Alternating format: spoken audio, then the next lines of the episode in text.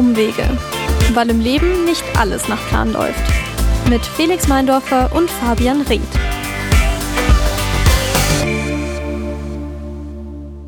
Falls ihr euch wundert, warum der Sound so gut ist in der Folge hier, es liegt daran, dass wir bei einem Radiosender sitzen. Und das hat einen Zusammenhang mit unserem heutigen Gast. Das ist die liebe Anja, Anja Mörk. Hi, Hallo. schön, dass du da bist. Hallo, ja, ich freue mich auch. Ähm, pass auf, wir machen das jetzt einfach ganz, ganz schnell, weil dein Leben ist ein bisschen unübersichtlich, vorsichtig ausgedrückt. Was kommt jetzt? Okay. Ähm, wir fangen einfach gleich mal mit deiner Biografie an, ohne großartig rumzulabern. Die liebe Anna hat sich nämlich wieder die Mühe gemacht, da was einzusprechen und äh, dein Leben zusammengefasst. Bin ich gespannt. Möglichst kurz und knapp. Anja Mörk wird am 15. Juli 1985 geboren und wächst in Germering bei München auf. Ihre beiden Eltern arbeiten beim Bayerischen Rundfunk, der Papa beim Fernsehen, die Mama als Nachrichtensprecherin im Radio. Trotzdem kommt ein Medienberuf zuerst nicht in Frage. Neben der Schule arbeitet sie als Tanzlehrerin, danach macht sie eine Ausbildung zur Industriekauffrau. Neben ihrem Job studiert sie anschließend Kommunikationswissenschaft und landet durch ein Pflichtpraktikum beim Radio. Seitdem arbeitet sie nicht nur dort als freie Mitarbeiterin und Moderatorin, sondern hat sich auch ein zweites Standbein als Fotografin und Videocreatorin aufgebaut. Genau, soweit die Kurzfassung, aber lass uns doch da mal genauer reinschauen ähm, und vielleicht bei deinen Eltern anfangen. Man landet ja dann doch irgendwann vielleicht entweder in der komplett entgegengesetzten Richtung, was die Eltern machen, oder vielleicht landet man dann in einem ähnlichen Metier. Äh, wie ist es denn bei dir? Was haben deine Eltern denn gemacht? Wie ihr das schon schön zusammengefasst habt. Äh, ich habe ja versucht, mich zu widersetzen und äh, nicht das Gleiche zu machen wie meine Eltern und dann hat es halt überhaupt nicht geklappt. Ne? Und jetzt bin ich auch in, bei den Medien. Aber ähm, meine Eltern waren wirklich echt Zeit ihres Lebens Lebens beim Bayerischen Rundfunk, beide. Ähm, die Mama war Nachrichtensprecherin mhm. und der Papa war Bildingenieur beim Fernsehen. Also der eine, sie beim Radio, er beim Fernsehen. Ähm, Fandest du ja. das, fandest du das als, also kleine, keine Ahnung, äh, äh, Jungs finden ja meistens toll, was die, was der Papa so, so macht in ihrem, in seinem Beruf. Äh, fandest du das toll, was die Mama gemacht hat oder was der Papa gemacht hat? Was hat dich da mehr interessiert? Das war für mich beides total normal. Also mhm. für, ich bin so damit aufgewachsen, dass das auch, als ich selber dann zum Radio gekommen bin, überhaupt nichts Besonderes war. Und immer wenn dann jemand mich da irgendwie abgefeiert hat dafür, weil ab und zu kommt ja schon mal jemand, der das dann total spannend findet, ist ja klar, ne? da kommt ja nicht jeder hin. Äh, dann dachte ich mir aber so, hä, also ist ja ein ganz normaler Beruf, aber ich habe halt irgendwie ähm, tatsächlich mal mit zwei Jahren bei Thomas Gottschalk auf dem Schoß gesessen im BR, weil meine Mutter musste kurz zum Ticketvorverkauf und er hat dann irgendwie mich in seine Moderation eingebunden und gefragt, wo denn meine Mama ist. Und dann habe ich gesagt, die ist beim Phil Collins Karten holen. Das war mein Satz in der Sendung von Thomas Gottschalk. Nein, also für mich war es echt immer normal. Ich fand es aber natürlich irgendwie cool und spannend, wenn ich dann mitgehen konnte und da, da die ganzen Kollegen getroffen habe und so. Also dich hat es damals schon auch interessiert irgendwie, Ja, oder? schon. Also du warst ihm jetzt nicht komplett abgeneigt? Nein, nein, nein, auf keinen Fall. Nee, ich fand das schon cool. Fanden das, ich meine, wenn man jetzt einen Thomas Gottschalk trifft, äh, dann fanden das dann die, die Schulkollegen später in, in, in der Schule auch cool? Oder hast du das erzählt oder war das wirklich so ein ganz normaler Modus, äh, der wirklich, also keine Ahnung, nichts Besonderes für dich war? Also wie besonders langweilig für mich das oder normal, nicht langweilig, aber normal das für mich war, sieht man daran, dass ihr ungefähr gefühlt der fünfte und der sechste, seitdem ich das in meinem ganzen Leben erzählt habe. Ich habe das also es ist keine Anekdote, die ich so dauernd raushau. Für mich ist das tatsächlich total normal und ich bin da auch nie mit hausieren gegangen. Weil ich meine, also man muss jetzt auch mal sagen, so viele Stars rennen jetzt im Bayerischen Rundfunk dann auch nicht rum. Ja, ähm, klar, die Moderatoren, die man irgendwie so kennt, aber das war jetzt auch nicht so, dass ich die jetzt täglich getroffen habe. Okay, also die, die, die, die Schul den Schulkollegen hast du eigentlich nicht viel davon, nicht viel bei den Schulkollegen geprahlt. Äh, nee, äh, mit, gar nicht. Deine, Aber es Stars. kam halt, das Thema kam natürlich schon auf. So, ja, wie? Und deine Mama liest die Nachrichten und so, dann kann man die hören und dann, oh, ich habe deine Mama gehört und so. Das kam natürlich schon immer wieder. Klar. Thema Schule. Mhm. Ähm, wir haben ja vor dem Podcast schon ein bisschen gesprochen und du meintest, du warst wie hast du es gesagt, äh, faul, aber du bist so durchgekommen. Ne? Effizient, ne? ja. ja. Effiziente Effizient. Faulheit. Kann man es vielleicht so sagen. Ja, voll. Also ich habe das harte Minimalprinzip gefahren. Ähm, bin, glaube ich, grundsätzlich jetzt nicht ganz doof, aber ich hätte, glaube ich, schon ein bisschen mehr schaffen können in der Schule. Ich wäre auch einmal fast durchgefallen, äh, wegen Mathe und Physik tatsächlich. Das sind jetzt ist nicht so mein Ding. Ähm, und ansonsten habe ich so ein solides 2-2er-Abi hinbekommen, was ja eigentlich ganz cool ist. Also da bin ich auch happy mit. Aber ich hätte es schon auch besser machen können, wenn ich halt vielleicht irgendwann in meiner gesamten Schullaufbahn nochmal gelernt hätte. Also ich weiß nicht, wie viel ihr auf euer Abi gelernt habt so. Ja, also, da gibt's, sind wir jetzt genau zwei verschiedene Typen. Ich glaube, ich bin eher, äh, also du bist eher so ein bisschen Team Fabi, äh, wenn es darum geht. Ich habe auch immer einen großen Wert auf Effizienz gelegt, sagen wir es mal so. Ähm, der Felix. Ja, same. Äh, Ja, Also auch ich- auf ich war- Effizienz, aber qualitativ höher angesetzt. Naja, manche würden mich als Streber bezeichnen, aber ich habe tatsächlich nicht so viel gemacht eigentlich für die Schule. das war halt, stimmt, ja. ja. in, in der Schule stets aufmerksam, aber außerhalb halt nix. Das ist schon mal dann der nächste Unterschied, weil ich war halt auch nicht aufmerksam in der Schule. Ja, ich kann okay. da nicht so besonders gut mich stundenlang reinsetzen und still sein. Ich auch nicht. 2-2 ist ja doch ein, äh, ein ordentliches Abi soweit Ja. eigentlich.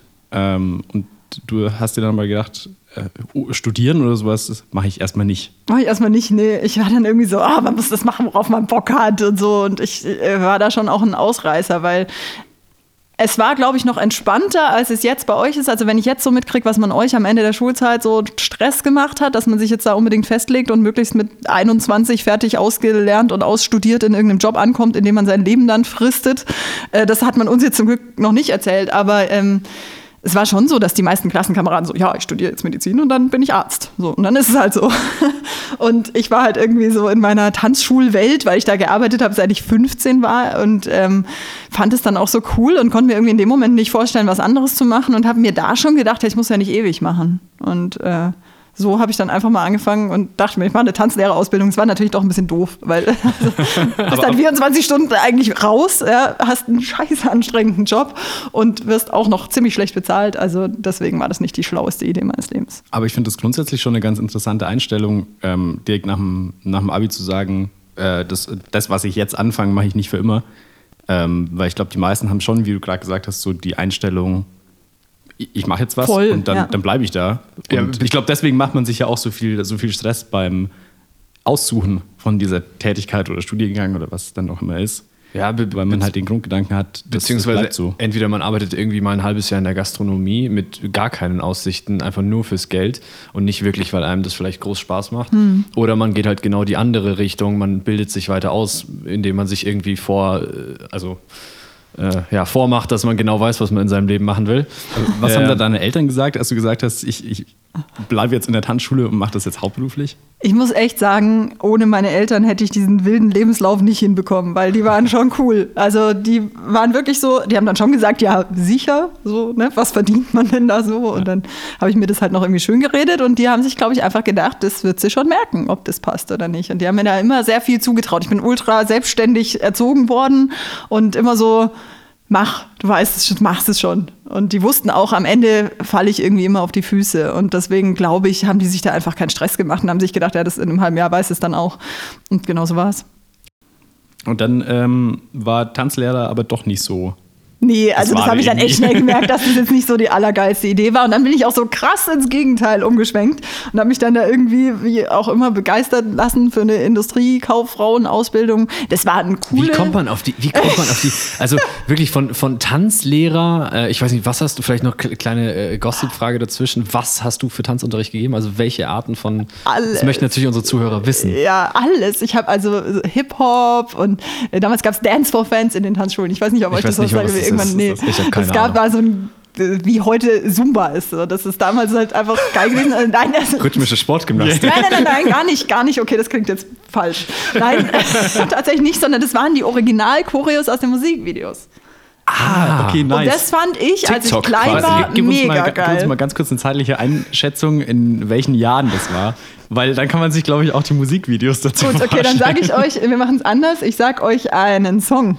Ja, Der, okay, muss ich jetzt deine kurz mal überlegen. Lieblingschoreo. Usher, yeah. Oh, Scheiße. Das war euch Oldies, ne? Oh Na gut, Ja, ich ja, glaube, das ist lang her. Da war ich 15, 16, ne? Also ich bin jetzt 35 und halte damit auch nicht hinter Berg, also weil ihr mich wahrscheinlich nicht fragen würdet. Wobei Yeah Yeah war bei uns auf der Unterstufenparty auch ein Hit. Also nee, War noch ein Ding, ja. War noch ein Ding, muss man tatsächlich Ja, aber sagen. der lief auch durch, also der über Generationen. Nein, so schlimm ist er auch wieder nicht. Aber ja, so Der läuft bestimmt jetzt auf TikTok. 100 Prozent. Bestimmt gibt es irgendeine Weil es ein TikTok-Choreografie. geiler Song ist auch, muss man jetzt auch mal sagen. Absolut, absolut. Nach Also wie ich- vor. Felix.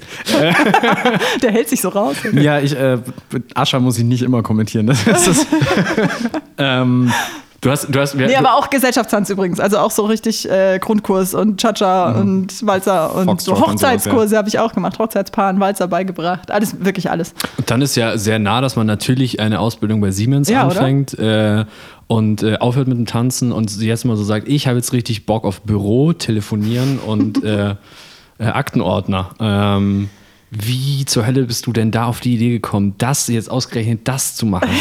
Ich verstehe die Frage. ich habe tatsächlich äh, nach unserem Vorgespräch da mal ein bisschen drüber nachgedacht, auch weil ich mir auch dachte, was, wie was man so Geier, ja? Wie, was, wieso habe ich das gemacht? Ähm, einerseits war es, glaube ich, die Erkenntnis aus der Tanzlehrergeschichte, dass ich vielleicht doch irgendwann in meinem Leben mal Geld verdienen möchte und dass man doch so rein idealismusmäßig äh, ohne Geld nicht über die Runden kommen würde.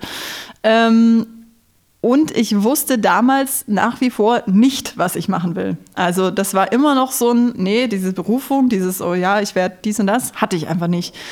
Also wollte ich mir eine Grundlage schaffen. Ich wollte auch zu dem Zeitpunkt nicht studieren gehen, wollte es mir aber irgendwie offen halten, dass ich das danach noch mache. Und da war dann irgendwie so, wie kann ich mich möglichst breit aufstellen, dass egal was ich danach mache, es mir irgendwas bringen wird.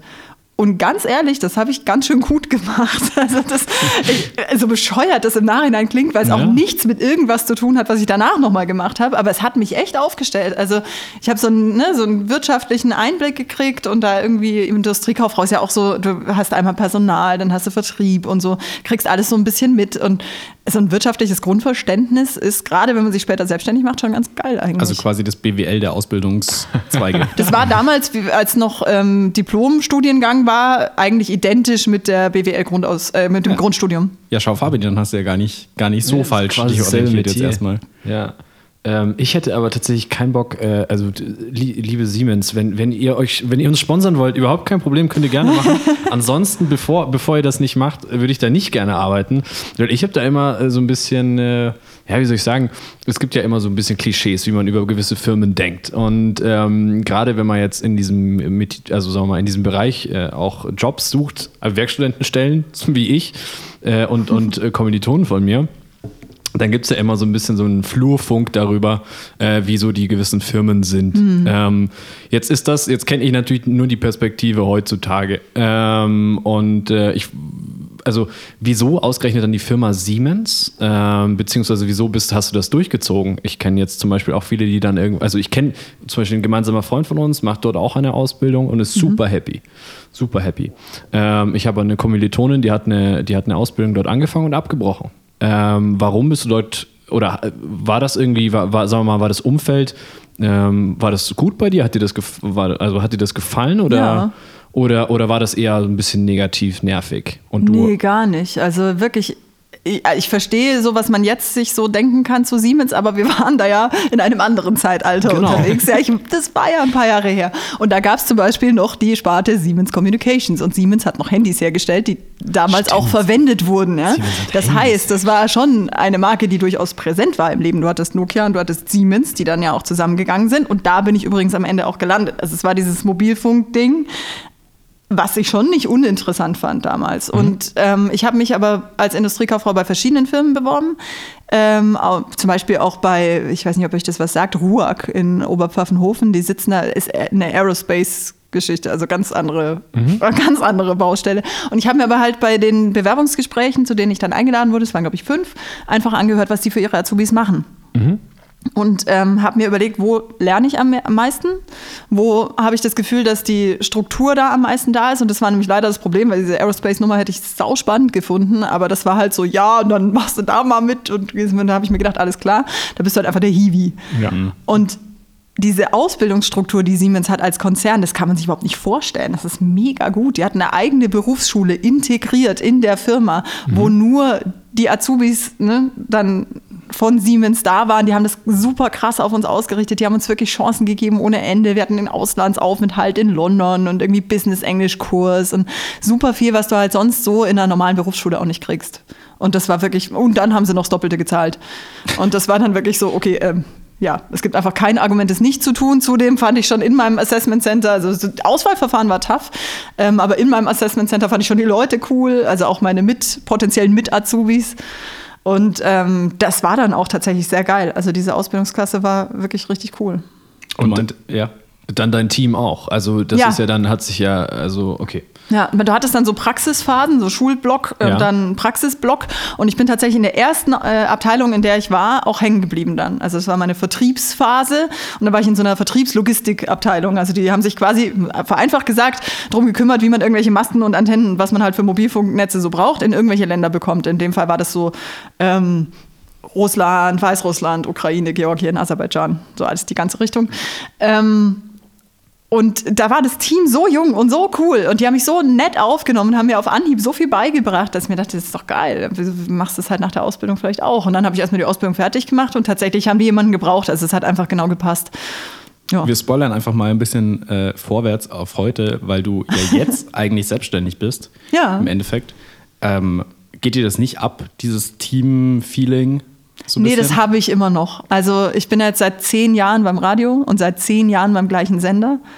Also das ist bei mir in Fleisch und Blut und das ist mein Team. Für, für jemanden, der nicht äh, im, im, sagen wir mal, keine wirklichen Berührungspunkte zum wirklichen Radio Mhm. hat, äh, muss man, glaube ich, dazu sagen, dass es beim Radio relativ normal ist, dass man als selbstständiger Moderator äh, Ja. Sendungen übernimmt. Also ähm, ja, also muss man tatsächlich dazu sagen, äh, weiß Ja, man ja, das stimmt. nicht. nee, das stimmt, das sagen, das sagen viele auch wirklich tatsächlich. Also äh, festangestellt sind hier wirklich die wenigsten auch und die meisten von uns machen noch irgendwas anderes oder äh, wir haben einen Kollegen, der fährt immer zwischen München und Mannheim hin und her und moderiert dort bei einem Sender und einem hier und ähm, deswegen sind wir eigentlich fast alle freie und ähm, Trotzdem habe ich halt hier das Team und die Genau. Kollegen, die ich kenne, zum Teil eben seit zehn Jahren. Und also das ist für mich definitiv mein Team. Und ich fühle mich auch total zugehörig, wie jetzt ein Festangestellter auch. Ja, genau. Also da fehlt mir nichts, nee.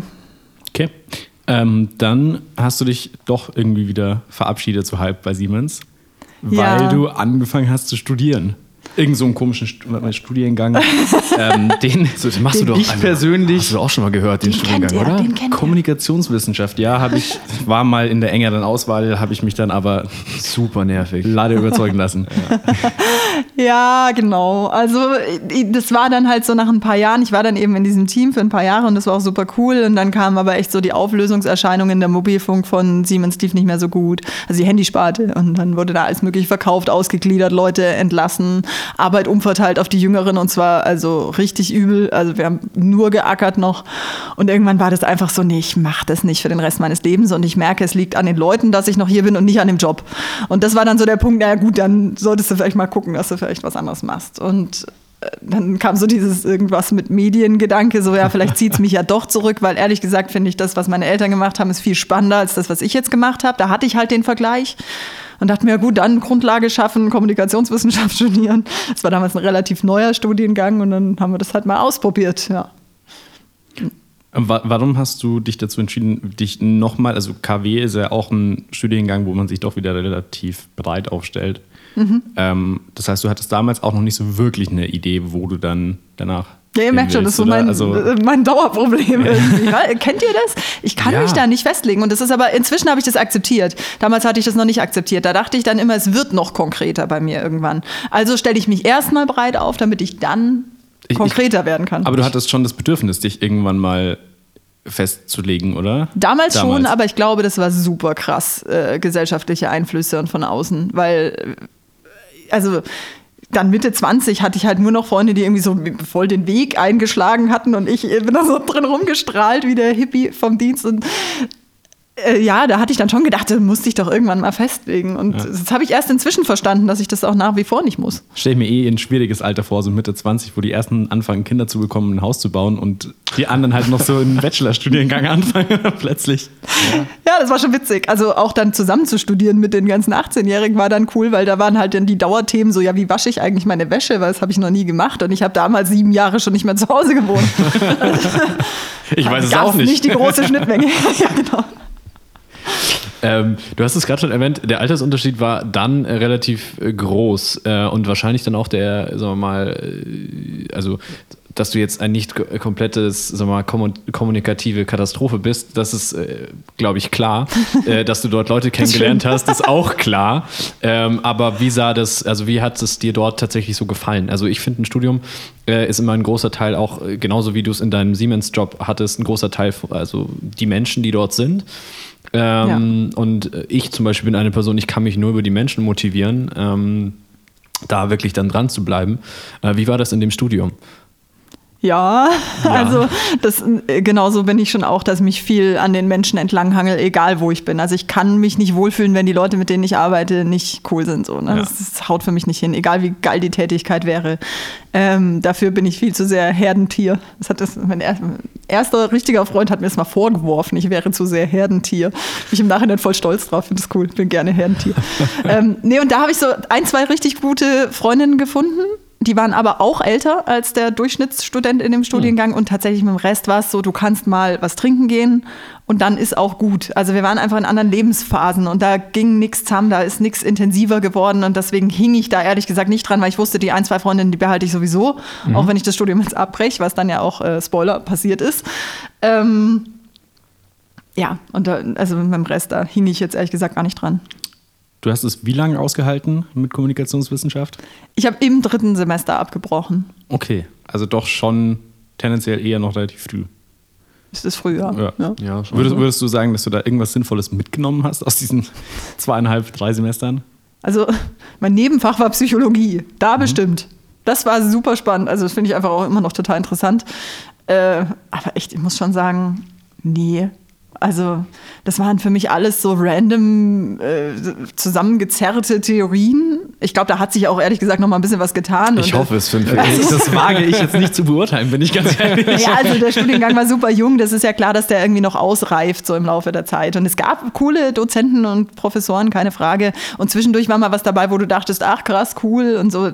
Also, aber das sind echt so Mini-Sachen, die ich mir vielleicht gemerkt habe. Also, dass man zum Beispiel, Mood-Management ist mir noch im Kopf. Mhm. Das fand ich total lustig, dass man sich, also wenn du einen hart aufregenden, spannenden Tag hast, die ganze Zeit voll am Anschlag bist und dann nach Hause gehst und äh, was ist so die beliebig random, langweiligste Serie, die dir einfällt? How I Met Your Mother. Is it? Aber maximal so, ne? Ja, okay. Also das ist schon fast zu spannend. Also sowas würdest du dir dann reinziehen. Wenn du aber irgendwie in deinem Job total unterfordert bist, findest alles langweilig, dann gehst du halt nach Hause und ziehst dir irgendwelche hochintellektuellen Sachen rein oder irgendwelche krassen Action-Serien oder so. ich habe auch sofort an Arte gedacht. Die Arte-Mediathek einmal äh, schaust du dir dann einmal durch. Aber das ist das äh, perfekte Beispiel eigentlich, warum ich das Studium abgebrochen habe, weil da denke ich mir im Nachhinein so, ja ganz ehrlich, wenn mir halt langweilig ist, dann schaue ich halt, dass ich abends Spannung bekomme und wenn ich tagsüber Spannung habe, brauche ich die abends nicht. So, ja. muss ich dafür eine Riesentheorie aufstellen? Nein. Und dieses Gefühl Gefühl hatte ich die ganze Zeit in dem Studium. Ich dachte mir immer, ja, obvious so. Ne? Mhm. Same. Ja? Das, das, geht mir aber immer noch so, weil ich mir jedes Mal, also Krass, wenn, wenn, du irgendwas mitschreibst bei den, bei den Vorlesungen oder sowas, und du liest es dir dann im Nachhinein nochmal durch vor der Klausur oder sowas, und du liest dir halt alles durch und denkst, ja, klar, logisch. und dann sitzt du in der Klausur und dann kommt eine Frage dazu und denkst ja, Nein. Nee, weil ja, die Fragen sich dann wieder auf irgendwelche komischen Details beziehen, genau. die halt nicht zu dem Logisch-Part gehören, aber ja. Äh, die, ja, aber das ist genau, ja generell das Problem von so, Theorie, also so, Theoret also so hochtheoretischen Ausbildungen, äh, dass einfach, also, mein, also meiner Meinung nach, ich meine, ich studiere BWL, äh, da wirst du jetzt auch in den Prüfungen oder in manchen Fächern oder in manchen Modulen, wirst auch richtigen Bullshit gefragt, den du einfach nicht brauchst. Und das ist einfach halt nur damit da halt irgendwas gefragt wird. Und sagen wir mal, ich glaube, man lernt aber an einem Studium ja durchaus irgendwie Systeme kennen oder eine gewisse Denkensart. Ähm, und wenn, wenn ich das richtig verstehe, hat dir das irgendwie nicht viel gegeben. Äh, nee. diese, oder, oder ist das nicht wirklich aufgetaucht bei dir? Null. Dass also da was das kann hat? ich wirklich, äh, nee, gar nicht. Deswegen. Das ist eigentlich schade. Es, tut mir so leid, ja. also, weil es irgendwelche Studiengangskoordinatoren ja. zuhören oder so. Es tut mir leid, aber nee. Ja. Ja, nee, gar nicht. Äh, äh, ähm, dann hast du neben, also nebenbei hast du noch bei Siemens weitergemacht, wenn ich das äh, richtig. Ja, ich, also ich habe immer versucht, auf eigenen Beinen zu stehen und meine Eltern haben mich vielleicht mal so mit so 100 Euro im Monat unterstützt oder so, aber ich wollte nie irgendwie denen auf der Tasche liegen, nur weil ich so lange nicht weiß, was ich machen will. Es hätte sich für mich auch falsch angefühlt, weil was, ich will ja nicht rumchillen und 50 Ausbildungen machen zum Spaß, ja, sondern klar. ich habe das ja immer irgendwie gemacht, um mich weiterzuentwickeln. Dachte mir, es ist aber spannender, wenn ich das auch selber finanziert kriege und ähm, bin Teilzeit bei Siemens geblieben und habe dann praktisch da Teilzeit weitergearbeitet und dann waren das, das wirklich oh, im Vorgespräch erinnere ich mich daran waren das wirklich die 20 Stunden Teilzeit nur oder war das vielleicht an der einen oder Stelle, anderen Stelle ein wenig mehr? Na, also als ich dann reduziert hatte da ging's aber davor war es richtig krass. Also mhm. bevor ich aufgehört habe das war auch mit ein Punkt warum es dann auch irgendwie nicht mehr ging und ich auch mehr darüber nachgedacht habe, ob ich das langfristig machen will, weil da habe ich mich einmal richtig übel aufgearbeitet und äh, also wirklich so, dass ich einen, also ich habe einen dummen kleinen Fehler gemacht, es war eine falsche Zahl eingetragen und hatte aber irgendwie sechsstellige Folgen. Konkreter würde ich es jetzt gerne nicht machen. ähm, das war abartig und das war halt nur wegen Überlastung und so. Und ich hatte komplett drüber. Ich habe auch die Zeit für das Praktikum, was ich dann als Pflichtpraktikum in Kommunikationswissenschaft gemacht habe beim Radio, ähm, mir freigenommen auf Überstunden, zwei Monate. also, ja. Das ist sehr viel. Das also ist sehr viel. Burnout lässt grüßen. Ja, Ähm, war auch so. Also, da war ich komplett durch. Ja. äh, würdest du sagen, du hattest in der Zeit irgendwie, oder woran lag das, dass du nicht gemer also offensichtlich nicht gemerkt hast, dass du ein wenig zu viel arbeitest? War das, waren das die Voraussetzungen in der Firma, die dich dazu einfach getrieben haben, das weiterzumachen, weil, weil das normal war, oder war das eigentlich so ein bisschen dein Ehrgeiz, hier richtig abliefern zu wollen? Das schon auch. Also ich gehe grundsätzlich gerne an meine Grenzen. Also und ich bin auch ein, ich habe Workaholic-Tendenzen immer Mhm. noch nach wie vor, die übrigens ziemlich gut sein können. Also ich möchte Ja. auch mal was pro Workaholic sagen. Ähm, aber da komme ich bestimmt später noch dazu. Ähm, das war eine Mischung damals. Also einerseits dieses, dass ich einfach gerne abliefere und dass ich gerne zeige, was alles geht und so. Äh, Andererseits ein äh, zu dem Zeitpunkt sehr haperndes Privatleben und eine Beziehung, die schon völlig im Eimer war und ich keine Zeit hatte, mich damit auseinanderzusetzen und mich dann aber immer weiter reingestrudelt habe und eigentlich froh war, wenn ich nicht daheim war. Und dann war das so, ne, irgendwie äh, ging das Ablenkung. dann ganz gut so. Und dann habe ich halt einfach nur noch gearbeitet und habe halt nicht gemerkt, dass ich einfach völlig fertig bin und dass ich mal eine Pause brauche. Ja. Ja, also man, man, ich glaube, man hat jeder im Leben hat so Phasen, wo er sich lieber ablenkt mit anderen Sachen Mhm. und dann vielleicht Vollgas einsteigt. Äh, Die Aussage, dass ein Workaholic nicht immer eine schlechte Eigenschaft ist, äh, gerade als Selbstständiger, glaube ich, Ja. glaube ich das. Ähm, ähm, trotzdem ne, sollte man ein bisschen darauf achten, dass man da die richtige äh, Balance hat. Voll. Wir haben jetzt ganz viel Kommunikationswissenschaft gebasht und jetzt muss ich nochmal kurz eine Lanze brechen für meinen Studiengang. Ähm, ein, ein Vorteil, den man in so einem Studiengang sicherlich hat, man hat Zeit nebenbei sich ein bisschen umzuschauen. Also du hast natürlich gearbeitet so, aber du hast ich kein Studium machen. ja, stimmt. Aber du, du hast die Möglichkeit, praktisch dich auszuprobieren. So. Und Voll, du, du, ja. Zum Beispiel auch durch ein Pflichtpraktikum, was du ja dann auch gemacht hast. Und jetzt sind Genau. wir beim nächsten Punkt. Du bist dann doch beim Radio angekommen. Genau, also ich habe dann eben in diesen Semesterferien auf äh, Überstunden mir freigenommen, so dass ich dann frei, frei, frei hatte und zwei Monate geschafft habe, beim Radio zu arbeiten. Normalerweise war immer ähm, Praktikumszeit drei Monate. Ich bin hingegangen, habe gesagt, ich will es unbedingt, aber ich schaff's nicht mehr länger als zwei Monate freizunehmen. Ich krieg's nicht hin. Bitte, bitte, bitte nehmt mich trotzdem. Und es hat geklappt. Ähm, und es hat ultra viel Spaß gemacht. Und es war schon so, das Team hat mich krass gut aufgenommen. Ich habe gemerkt, das ist Blödsinn machen den ganzen Tag. Ja, also Radio ist schon, schon geil. Du kannst dich voll ausspinnen. Hast irgendeine krasse Idee und dann machst du es einfach. Es ist, es ist schon ein geiles Medium. Und ähm, da bin ich halt voll drauf hängen geblieben, fand sofort super und war dann echt richtig traurig, als das Praktikum vorbei war. Und dann saß ich da wieder bei Siemens oh, und dann das, das ging ja noch, da hatte ich ja noch nette Kollegen und dann in dem Studium und dachte mir, was mache ich denn hier eigentlich? Scheiße. Aber bevor ich richtig drüber nachdenken konnte, kam dann ein Anruf, weiß ich noch, es war Montagabend. Apropos Mutmanagement, wisst ihr, was ich da geschaut habe? Die größte Scheiße. Ähm, Bauer sucht Frau. Mit meiner Richtig hart, oder? Was hattest du an dem Tag für eine Mut, bitte, damit du das Das kann ich mir im Nachhinein auch nicht mehr erklären, aber es war wahrscheinlich irgendwie Frust oder ich weiß es nicht. Also saß ich mit meiner WG-Kollegin da, ähm, halb sieben Uhr abends. Wir haben, ich weiß noch, was wir gegessen haben. Krass, oder? Spiegeleier und Spinat gab's. halb sieben klingelt das Telefon und der Chefredakteur ruft an und sagt, wir haben Volontariat und du bist nicht die Einzige, die wir fragen, aber du bist die Erste, wir geben dir ein bisschen Vorsprung. Überleg mal, ob du das machen wollen würdest. Und ähm, das hat ja für mich automatisch bedeutet, Volontariat ist Vollzeit, das ist wie eine Ausbildung. Also für alle, die jetzt nichts mit Medien zu tun haben, es ist wie eine Ausbildung, normalerweise zwei Jahre betrieblich, du lernst da alles und bist aber natürlich Vollzeit da, also anders geht's ja gar nicht. Und dann war klar, okay, wenn ich das mache, muss ich mein Studium schmeißen und meinen Job kündigen und ähm, werde auch so miserabel verdienen, dass ich dann auch noch nicht mal meine Wohnung mir mehr leisten kann. Also das war dann alles ein bisschen, bisschen wild.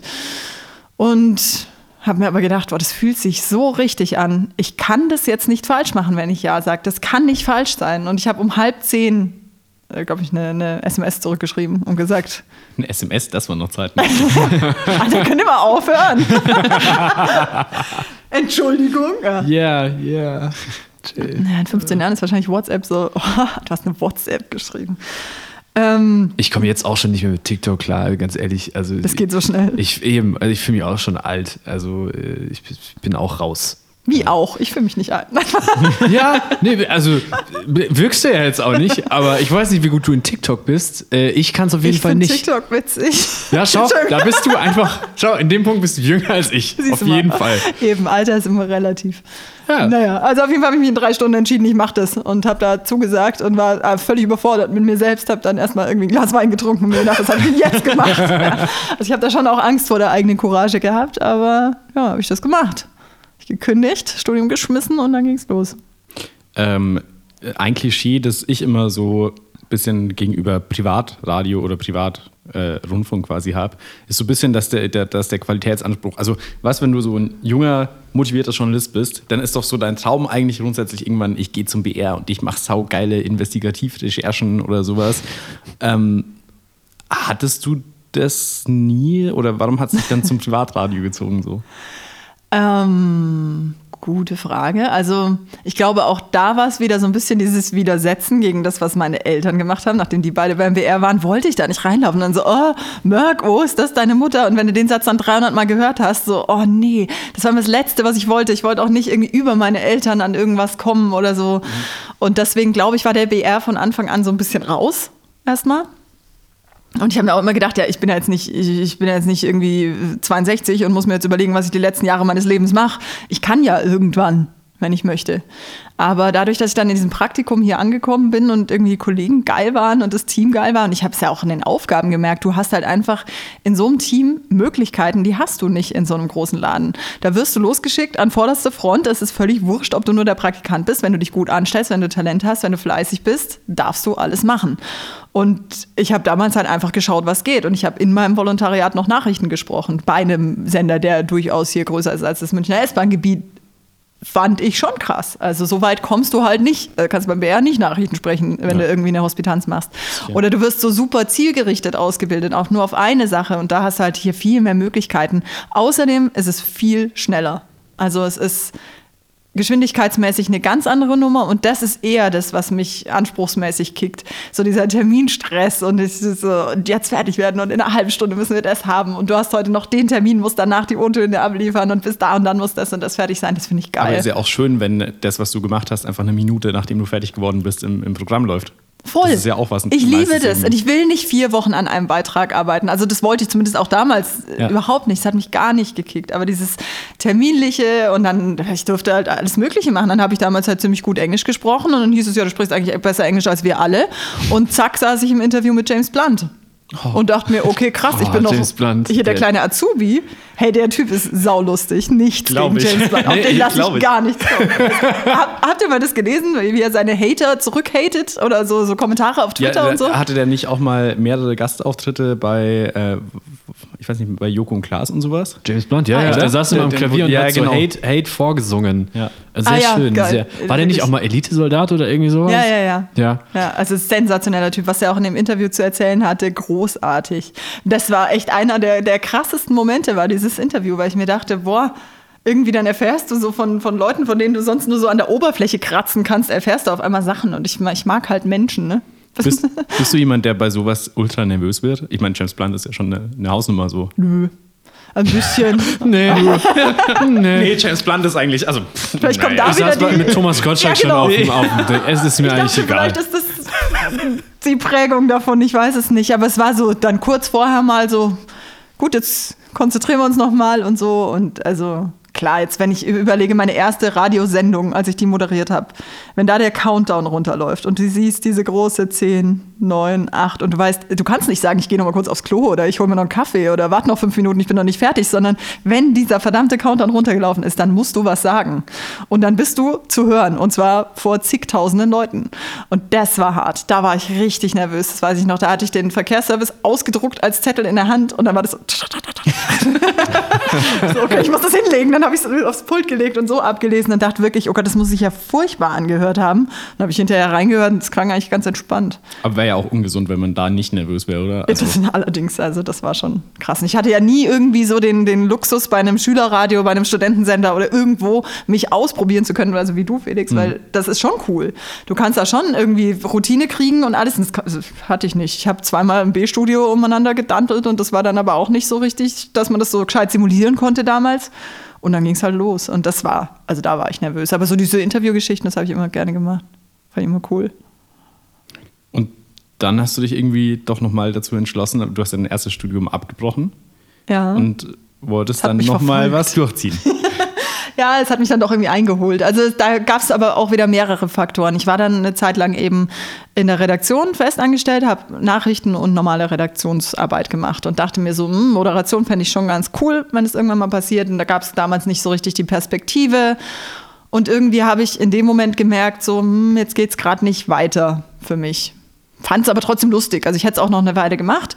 Ähm, hatte aber immer so dieses, ja, vielleicht doch irgendwann noch ein Studium einfach für mich selber, einfach so, damit ich mal was, was durchgezogen habe. Also es hat mich dann schon verfolgt.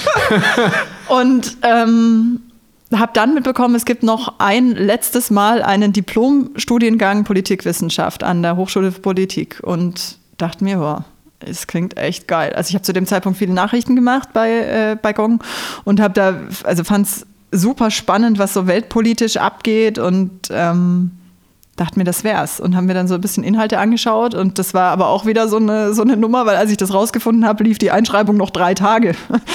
Verdammt, was machst du denn? Drei ist eine magische Zahl, hä? Drei, drei Stunden, drei Tage. Ja, ist echt so. Ja, und das, also entscheid das mal. Das war dann wieder so ein, okay, aber vielleicht kann ich ja Teilzeit bleiben, vielleicht kann ich das wieder so machen wie damals. Und bin dann damals zum äh, Programmchef gegangen und er meinte, nee, sorry, Vollzeit oder gar nicht. Äh, und dann stand ich da und dachte mir, aber ich kann es mir jetzt zu dem Zeitpunkt einfach nicht versauen lassen. Das fühlt sich schon wieder richtig an. Ich werde irgendwie da ankommen. Ich, ich hatte da so immer so ein Grundvertrauen, dass das schon irgendwie klappen wird. Also mache ich es jetzt einfach und ähm, habe mich dann eingeschrieben und den Job gekündigt, habe mich selbstständig gemacht von heute auf morgen als Sprecherin und hatte gehofft, in die Moderation zu kommen, aber war damals absolut nicht abzusehen. Also damals war die Ansage immer noch, nö, ach nö, und ich braucht on air eigentlich keiner. Ähm, also so schlimm war es nicht, aber also zumindest nicht moderierend. Und dachte mir, aber es wird schon irgendwie klappen. Und dann habe ich versucht, Sprecherjobs ranzukriegen, was ultra schwierig ist übrigens. Also das ist echt schwer, da Fuß zu fassen. Habe mir aber zum Glück einen Kredit genommen gehabt, weil ich wusste, so schnell geht es jetzt wahrscheinlich nicht. Einfach mal so, also ich meine, ganz kurz, wenn ich mal zwischengrätschen darf. In dem Moment, wo du einfach so sagst, ich höre jetzt, ich, ich hör jetzt auf, ich fange jetzt wieder an, was zu studieren, äh, ich mache jetzt wieder einen Cut, äh, wo ich irgendwie wieder dann äh, ja natürlich Geld brauche. Ähm, da machst du dann, holst du dir einfach einen Kredit und vertraust darauf, dass alles gut läuft in der Selbstständigkeit. Ja. Wirklich? Ja, ich hab, weiß auch nicht. Ich habe so ein Vertrauen immer in. Ich dachte mir, was soll denn passieren? Im Worst Case stelle ich mich halt in einen Café und Kellner und und finanziere mir so mein Studium, wie es tausend andere machen. Und?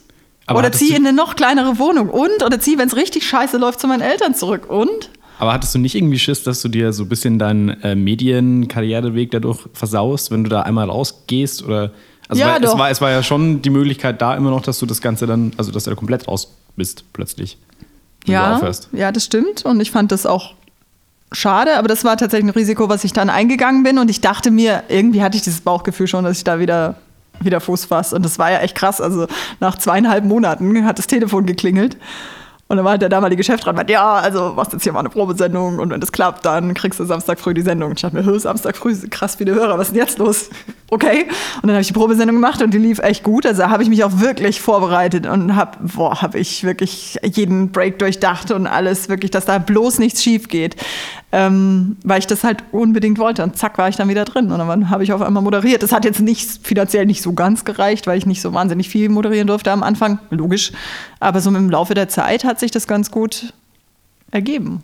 Okay, dann hast du, dann hast du studiert, ähm, hast, hast das fertig gemacht. Und End- moderiert endlich quasi durchgezogen, auch. Genau, Also und warst beides. nebenbei noch, nebenbei noch Moderatorin. Ähm, machen wir einfach mal einen Zeitsprung zu dem, was du jetzt bist und dann können wir den Weg danach vollziehen. Weil das finde ich nämlich schon inter- interessant. Äh, du machst jetzt nebenbei äh, Foto und, und Video quasi auch noch selbstständig. Ähm, und hast ja als Sprecherin angefangen. Du meinst schon, das war gar nicht so einfach. Wie bist du dann, also wie hast du den Wechsel oder diesen Übergang Das hat sie gemacht. doch nicht so reingerutscht irgendwie. Es ist wie immer, ne? Das zieht sich auch durch meinen Lebenslauf durch. Ähm, also so als Sprecherin habe ich tatsächlich auch super wenig gearbeitet, muss man jetzt auch mal sagen. Also ich habe so diese, kennt ihr diese Brautkleider-Aussuchsendungen, die auf irgendwelchen so Six oder sowas laufen? No way. Was, sowas hast du gesprochen? Sowas habe ich gesprochen. Da, bin ich, also in, da gab es auf TLC eine Serie. Ähm, und die overgevoiced für das deutsche TLC. Da bin ich eigentlich in jeder Folge zu hören. Also sowas wie äh, zwischen Tüll und Tränen. Ja, ja, so. ja, genau. Oh. vier, vier Hochzeiten. Wieso Der Mann ist wach. Felix, wieso kennst du sowas? Ja, der Ähm, studiert Kommunikationswissenschaft, der muss viel Fernsehen. Hm, würde ich jetzt auch sagen. Ja, und das sind genau die Sachen, die man sich anschauen sollte. Das, das, das RTL. Bildungsfernsehen. Ja, genau, RTL-Phänomen. Wenn es einem ganz schlecht geht. Das ist übrigens das, was ich vorhin gesucht habe. Das ist das ultimativ langweiligste, was du dir anschauen kannst, wie irgendwelche So Mädels irgendwelche. Hochzeitskleider aussuchen. Ja, wo Guido Maria Kretschmer dann irgendwas Der war nicht dabei. Nee. ah, du kannst es tragen. Sowas habe ich mal gesprochen, aber so in, äh, als Sprecherin habe ich schon immer wieder was gemacht, aber das hat sich dann schon eher auf die Moderation beschränkt. Und dann gab es irgendwann bei uns einen Führungswechsel übrigens, das ist auch ganz interessant. Davor habe ich super wenig moderiert, danach auf einmal super viel. Führungswechsel bei es Gong, nämlich, ja, muss man genau. sagen. Ähm, so hängt es halt auch davon ab, äh, was, was die Führungskräfte so von einem halten, weil Mhm. auf einmal war der Stil, wie ich es gemacht habe, halt voll gefragt. Und das war das, was vorher nicht gefragt war. Und dann war ich auf einmal super viel hier und konnte gar nicht mehr so viel machen. Aber habe es dann trotzdem irgendwie, da war das Studium ja irgendwann fertig. Also ich habe das zu Ende studiert, möchte ich mal kurz ne, for the records. ich merke schon, das ist dir gar nicht so unwichtig, dass du es durchgezogen hast. Nee, das ist ja genau der Grund gewesen, warum ich es gemacht habe.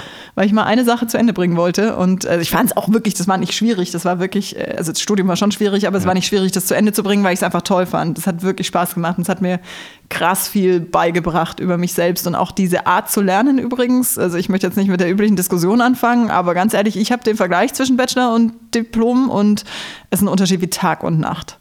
Es ist krass. Ich weiß noch so viel aus meinem Studium, aus meinem Diplomstudium. Ja, leider. Sorry. ähm, Partys Oh. machen, Bachelor durchballern müssen. Ähm, ja, es ist, es ist ein bisschen schwierig alles. Aber du hast jetzt, äh, du hast dann was komplett Neues angefangen und zwar Fotografie und äh, Genau. Cinemografie. Ähm, wie, wie kommst du denn auf das jetzt auf einmal? Das hat ja jetzt überhaupt nichts zu tun. Hat da der Papa ein bisschen nachgeholfen oder? nee, oder? gar nicht. Nee, der ja. hat damit gar nichts zu tun. Der findet das jetzt aber auch witzig, dass ich auf einmal irgendwie was mit Bild mache. Ähm, nee, äh, äh, Gott, irgendwie ist mein Lebenslauf ist echt krass. Ich weiß nicht, wie ich das später, wenn ich irgendwie 60 bin, jemals noch erzählen soll, weil es ist so viel. Deswegen sitzt du hier. Deswegen hast du jetzt ein Zeitdokument quasi durch. Richtig. Aber wirklich, das ist gut. Nee, ich, also ich habe noch mal eine andere Sache gemacht auch. Also. Äh, ja, ich möchte übrigens, äh, am Ende brauche ich die Fläche für einen Schlussappell, weil ich möchte du, meine klar. Philosophie schon weitergeben auch. Ich, das mache ich ja alles nicht, weil ich total ahnungslos und planlos bin, sondern mein Leben Nein, funktioniert ja so, wie ich das mache. Ja, ja. Und also da war das so. Äh, da, ich habe eine gute Freundin, die lustigerweise übrigens jetzt auch bei äh, Radio Gong gelandet ist. Ähm, da arbeiten Sagen wir das gibt's. erste Mal zusammen. Die kenne ich auch vom Radio von vor zehn Jahren. Da war sie bei einem anderen Sender und wir haben uns immer auf den Terminen getroffen. So sind wir super gut befreundet gewesen und haben irgendwann äh, für uns einfach so das Stand-Up-Paddeln für uns entdeckt. Übrigens sind auch meine Eltern schuld. Die haben sich Boards gekauft und wir haben sie dann gekapert und sind damit los. Ist auch irgendwie cooler, wie was wir beide so machen. Stand-Up-Paddeln ist gerade total in und Felix und ich sind komplett raus und du bist Ja, habe das total gedacht, drin. da war das noch nicht total TikTok. Ich weiß aber jetzt gesagt nicht, ich weiß nicht, wie äh, gut so ein Account ankommen würde mit, mit uns beiden, mit Bildern, wo wir zwei oberkörperfrei auf Stand-Up-Paddling-Boards Oh stehen. Ich Ich kurz sagen, ich bin nicht oberkörperfrei, aber gut. Das stimmt. Gut, dann Fabi, Neoprenanzüge würden uns safe besser stehen. abbrechen. Ich kann nicht Das geht gerade in eine ganz besondere Richtung. Ich finde das spannend. Mach mal weiter. Nee, aber also Also nein, Genau. genau. Ich, also das war zu einer Zeit vor ähm, gut dreieinhalb Jahren. Da war das noch nicht der Mega-Hype. Ich meine, jetzt hat ja wirklich fast jeder so ein Board daheim und Ich, ich hasse, ich hasse es auch. irgendwie. Ich kann es überhaupt nicht haben, wenn mir Leute sagen, wenn sie mich einladen, dass ich am Wochenende jetzt mit ihnen Stand-Up paddeln gehen soll, dann sage ich, nee. Aber du hast noch nie ausprobiert, ne? Nee, aber Das ich ist habe genau der auch, Punkt. Probier es einmal aus. Ich habe aber auch so ein bisschen so dieses bisschen bayerische Grandlermäßige in mir, wo ich sage, das gefällt mir nicht, ich weiß nicht, wie es ist, aber ich reg mich Der drüber Bauer auf. den Kind des Richtig, Wüstenen. richtig. Ich brauche ein paar Sachen in meinem Leben, wo ich mich gern drüber nee, aufreg. muss ich absolut widersprechen. Ähm, bevor man eine Sache nicht einmal ausprobiert hat, darf man darüber einfach gar Vollkommen nicht recht. urteilen. Hast du vollkommen recht. musst du ausprobieren. Das war auch bei uns damals so. Also meine Eltern haben sich die Boards gekauft und wir haben gesagt, das muss doch sau langweilig sein. Also das war unser Ansatz. Und dann ging da gerade so über dem Wörthsee die Sonne unter und wir haben die Boards genommen, sind so rausgepaddelt und das wirklich, ich, ich habe es aufgegeben, das zu beschreiben, weil ich kann ja nicht sagen, das ist mega Action oder was ist es nicht, aber es hat was ganz Besonderes. Du siehst den See und die, die, das Wasser und so von der Perspektive, wie du es sonst nicht hast. Du hast keine Leute um dich rum, was echt mal schön sein kann zwischendurch. Diese totale Ruhe, dann paddelst du da irgendwie in den Sonnenuntergang rein. Das ist total großartig, wirklich.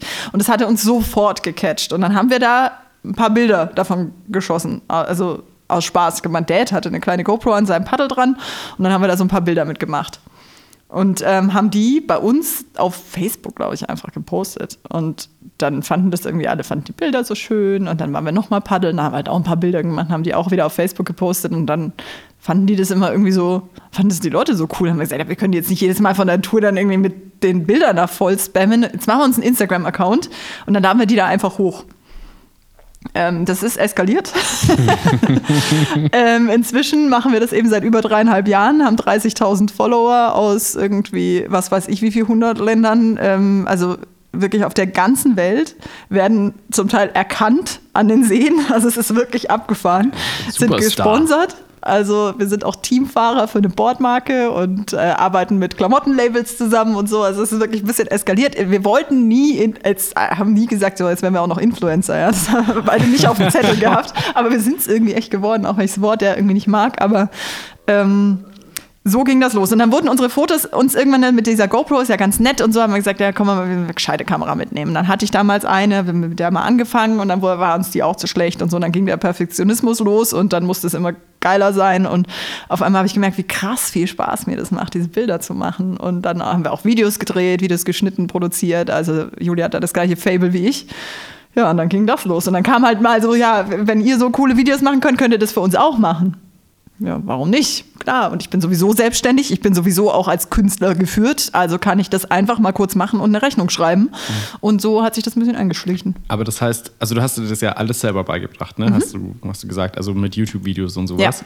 Ja. Ähm, aber das heißt, du hast das quasi nie ähm, beschlossen, dass du dich jetzt selbstständig machst mit Foto und Video, sondern du bist da quasi wie du es jetzt schon mehrmals erwähnt hast, wieder reingerutscht. Oder? Voll.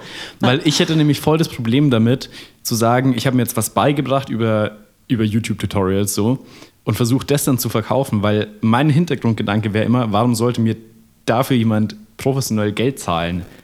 Wenn, wenn sich das jeder so beibringen traurig. kann. Weißt du? oh, hör, merkst du das?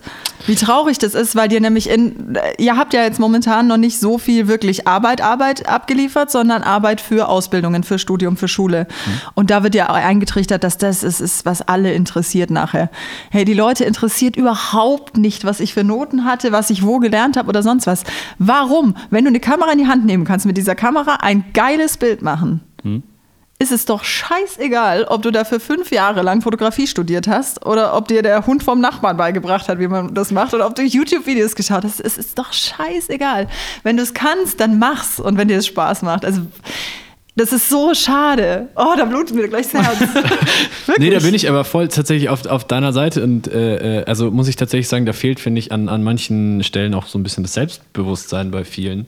Ja. Gerade, ich weiß nicht, wir haben das Thema jetzt überhaupt nicht angesprochen, aber ich finde gerade bei, bei Mädels fehlt es sehr oft einfach, ja. dass man, dass, dass die sich nicht trauen, einfach zu sagen, so, ich mache das jetzt und ich kann mhm. das jetzt. Ähm, das ist halt ultra, ultra schade. Sich selbstständig zu machen übrigens auch, ist auch so ein ja. Ding. Oh Gott, selbstständig ja. machen. Ich bin auch nicht immer geil gewesen in, in Buchhaltung und irgendwie so Nein, Organisation. Das ist gar nicht mein Ding, aber es ist schon machbar, das geht schon alles. Wait, äh, hattest du nicht äh, bei Siemens einen Job, wo du eigentlich basically nur Logistik organisiert hast? Logistik, ja, ja. Ich habe organisiert, welches, welche Antenne in welchen LKW mitfährt und so ein bisschen Tetris gespielt, aber so richtig harte Buchhaltung, das kann ich schon machen. Ja. Mach's aber halt nicht gern. Bringt dir das noch irgendwas? Heute? Die Ausbildung damals mhm. ist ein Grundverständnis, ja. Doch. Es war kein Fehler. Mhm. Okay.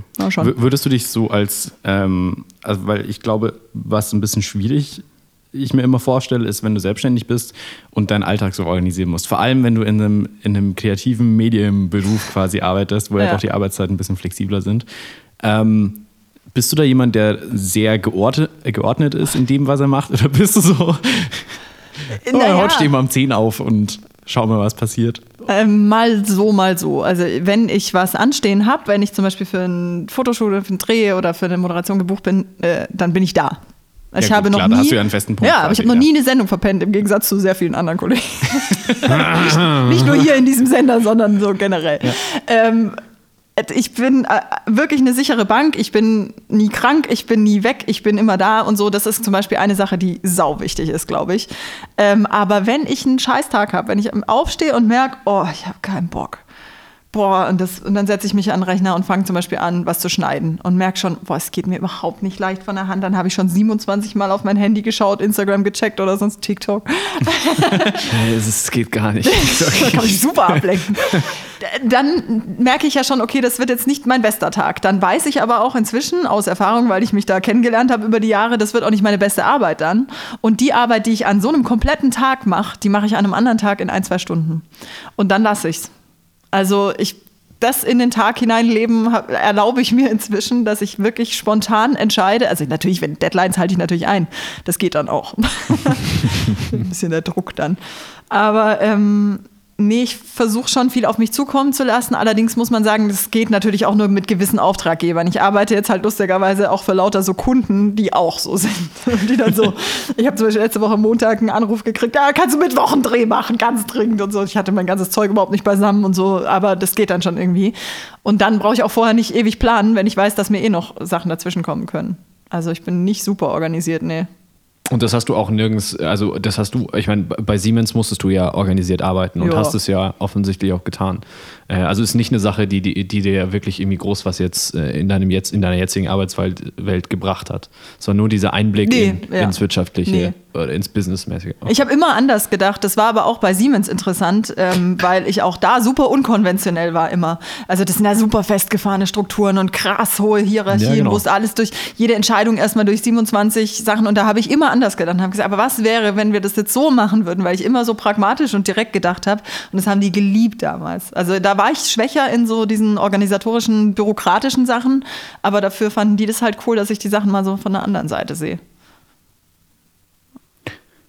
So ein Wesenszug, den kriegst du halt nicht weg. Nee, aber das ist ja eine Sache, die, die ähm, viele, also zumindest ich, also ich stimme dir da tatsächlich fast 100% zu. Ähm, und ich habe diese Sachen aber alle erst gelernt in ehrenamtlichen äh, Situationen. Mhm. Also ob es in der, in der äh, Schülervertretung war oder jetzt in der Fachschaft oder was auch immer. Ich, mich, also, mich fasziniert, wie man da drauf kommt, also wirklich im, im Business-Kontext. Also ich meine, du hast ein Volontariat gemacht äh, und, und irgendwann hast du dann gesagt, okay, ich mache mich jetzt selbstständig.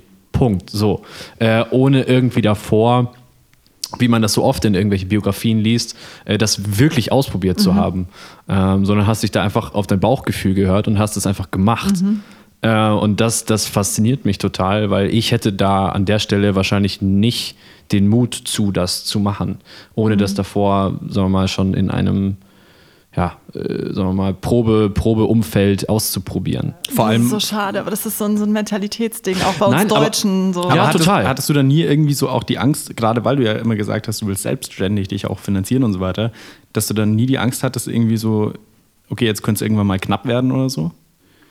Ich dachte mir immer, ein paar Stunden, um irgendwo zu kellnern oder so, werde ich bestimmt haben. Also ich habe damals nicht die großen Ansprüche gestellt an mein Leben oder jetzt irgendwie erwartet, dass ich jetzt in eine Dreizimmerwohnung ziehe in München, ähm, sondern habe halt eher gedacht, naja, nö, dann lebe ich halt mal irgendwie so ein bisschen sparsam und, äh, und schau, was, was geht, weil jetzt, äh, warum sollte ich das jetzt nicht ausprobieren? Und ich habe wenig Angst gehabt. Ja. Also klar also die Zeit, wo ich mich dann selbstständig gemacht habe, diesen Kredit aufgenommen habe, das war tatsächlich ein komisches Gefühl, weil das hatte ich so davor nie, dass ich mich darauf verlassen musste und auch so, ne, das Geld ist ja irgendwann zu Ende. Ja. Und ich musste mir dann auch Equipment anschaffen, Mikrofon, das ganze Zeugs und das alles von diesen 10.000 Euro, da sind die schnell weg.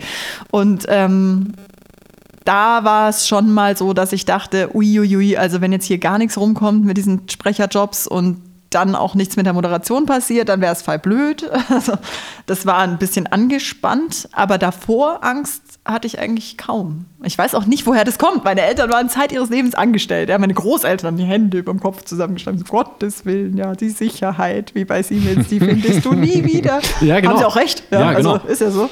Ähm, aber das bin ich einfach nicht. Und irgendwie haben mir meine Eltern immer mitgegeben, dass ich das so machen muss, dass es zu mir passt und dass ich mich wohlfühle. Und das finde ich voll geil. Also, das funktioniert halt auch. Also, das kann ich auch wirklich jedem mitgeben. Wenn man nicht faul ist, kann man alles machen. Alles.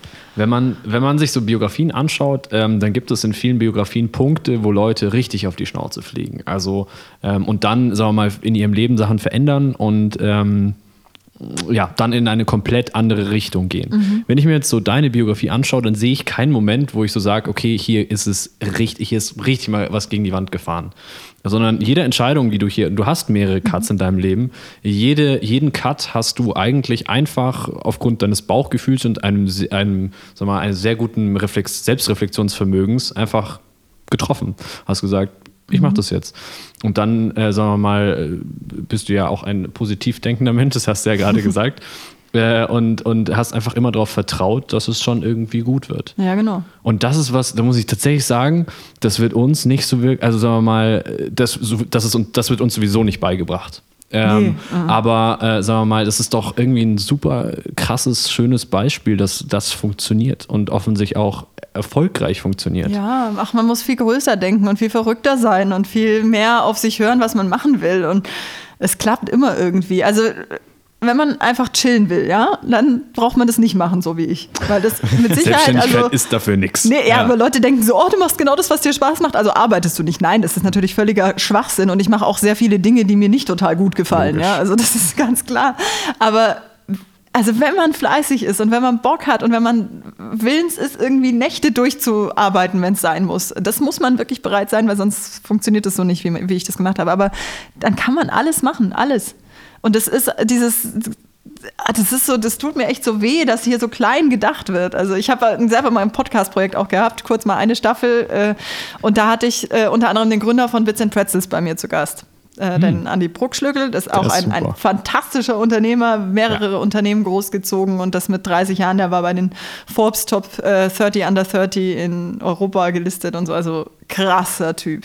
Und der hat genau das Gleiche gesagt. Und das, da habe ich mir gedacht, da geht mir echt das Herz auf, wenn ich sowas höre, weil er gesagt hat, du hast in Deutschland einfach nicht die Vorbilder. Und das ist das Riesenproblem. Unternehmer hier sind nicht cool.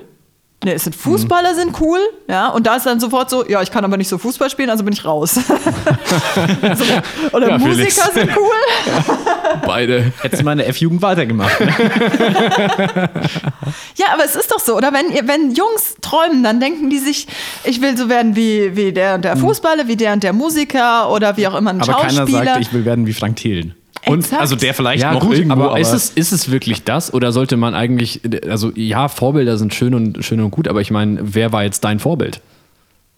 Also äh, keiner, sondern du hattest ja das Selbstvertrauen, es einfach so zu machen. das stimmt, ja. Genau, und du ja, aber vielleicht kann ich ja so ein Vorbild sein. Weißt ja, du, was ich auf, meine? deswegen sitzt du hier. Ja. Ähm, aber, aber, aber, also äh, auf jeden Fall dieser, dieser, dieser Mut ist total wichtig. Und dass das gerade in Deutschland, so mal in einer sehr ingenieursdenkenden Gesellschaft, äh, nüchtern denkenden Gesellschaft, nicht so geil funktioniert wie in den USA, äh, wo du dich hinstellst und, und riesen Hallen füllst mit irgendwelchen Motivationsspeeches und was auch immer. Uns auch einfach mehr sagen wir mal, Risikobereitschaft Bereitschaft gibt, einfach so mal so Unternehmen zu starten, passiert auch mehr. Äh, und dass das vielleicht langsam auch hier so ein bisschen äh, rüberschwappt, hoffen wir es mal. Glaube ich. Ich, glaube es schon, ich hoffe es auch. Es muss. Weil sonst kommt da, kommt da nichts rum. Ich habe die sehr dankbare Aufgabe, jetzt noch den Stimmungskiller am Ende zu bringen. Oh Gott, was Wir kommt standen, denn vor, wir standen vorhin noch beide an der Kaffeemaschine und äh, du hast im Vorgespräch noch sowas erwähnt wie in die Richtung, ja, würde ich genauso wieder machen. Mhm. Und meintest vorhin an der Kaffeemaschine, du musst, musstest noch ein bisschen eingrenzen und den äh, Zeitraum für das Schlussplädoyer möchte ich dir jetzt noch ein bisschen, bisschen einräumen. Okay, nee, also kann ich dich beruhigen, das wird nicht der Stimmungskiller. Auf gar keinen Fall. Ich hab's Leute, alles schlimm, alles- ach, alles eine Ich bin so Lüge. schlecht, ich habe es mir gar nicht aufgehoben fürs Schlussplädoyer, weil ich habe es schon, ich hab's schon gesagt. Also der Punkt ist einfach, ich glaube, theoretisch kann das jeder genauso machen wie ich. Ich bin nicht überdurchschnittlich begabt, schlau oder sonst irgendwas. Wenn man sich was einbildet, wenn man bereit ist, sich mit irgendwas auseinanderzusetzen, zu lernen, das ist auch übrigens ganz wichtig. Und da sehe ich übrigens auch manchmal so ein bisschen den anderen Unterschied, wenn man jetzt so von so Generationsunterschied, Gott, das kommt mir so dumm vor zu Nein, sagen, du diese hast andere, aber ich bin recht. einfach echt Ja. 14 Jahre älter als ihr, also von dem her ist es eine andere Generation. Ähm, da sehe ich manchmal ein bisschen die Gefahr, dass manche in eurem Alter dann so diese andere Tendenz haben, zu sagen, ich komme irgendwo hin, ich bringe Talent mit, also musst du jetzt aber auch sofort mir den Job geben und ich muss jetzt schon sofort ganz groß werden. Mit der Denke wird's nichts, mit der wird's nichts und mit Faulheit wird's nichts. Und das ist, glaube ich, echt ein Knackpunkt. Also wenn jemand die Tendenz hat, zu faul zu sein oder lieber weniger arbeiten und lieber hm, ein bisschen gucken und so, ein bisschen, na, bloß nicht zu viel und Work-Life-Balance äh, steht an oberster Stelle und das in den 20ern. Ähm, schwierig. So, ne? Also es ist ja alles ganz nett und auf Dauer muss man auch darauf achten, dass man nicht auf der Strecke bleibt. Aber ich finde, ehrlich gesagt, in den 20ern kann man erstmal arbeiten und zwar richtig. Und wenn man da Bock drauf hat, ich meine, wenn du in dem arbeitest, was dir Spaß macht, was gibt's denn dann Geileres? Es ist doch, das ist doch der Punkt. Dann mach doch was, was dir Spaß macht und dafür steckt da deine ganze Energie rein und leb dafür und, und mach alles, damit du da besser wirst. Also denk vor allem dran, dass du verdammt jung bist und dass du noch viel lernen kannst. Und wenn man das macht, dann kann jeder alles machen, was er sich einbildet, bin ich mir ganz sicher. Das war sie, die erste Folge von Über Umwege. Wir haben das Gespräch Anfang Dezember aufgenommen. Genau, und äh, wir haben im Podcast auch mit der Anja über ihre Leidenschaft gesprochen fürs Stand-Up-Paddling und vor allem auch über ihre Fotografie. Und wenn ihr mal anschauen wollt, was dabei so rumkommt, dann guckt doch mal auf Instagram vorbei. Da hat sie nämlich für beide Hobbys einen Account und die sind beide bei uns in der Podcast-Beschreibung verlinkt. In der nächsten Folge sprechen wir mit Marius Quast. Er hat äh, Wirtschaftsingenieurwesen studiert und äh, ist jetzt Ski-YouTuber. Mit ihm haben wir unter anderem darüber geredet, wie wichtig ihm das Thema Sicherheit, also finanzielle Sicherheit bei seinem Job ist und wie sein Freundeskreis sein berufliches Leben beeinflusst hat.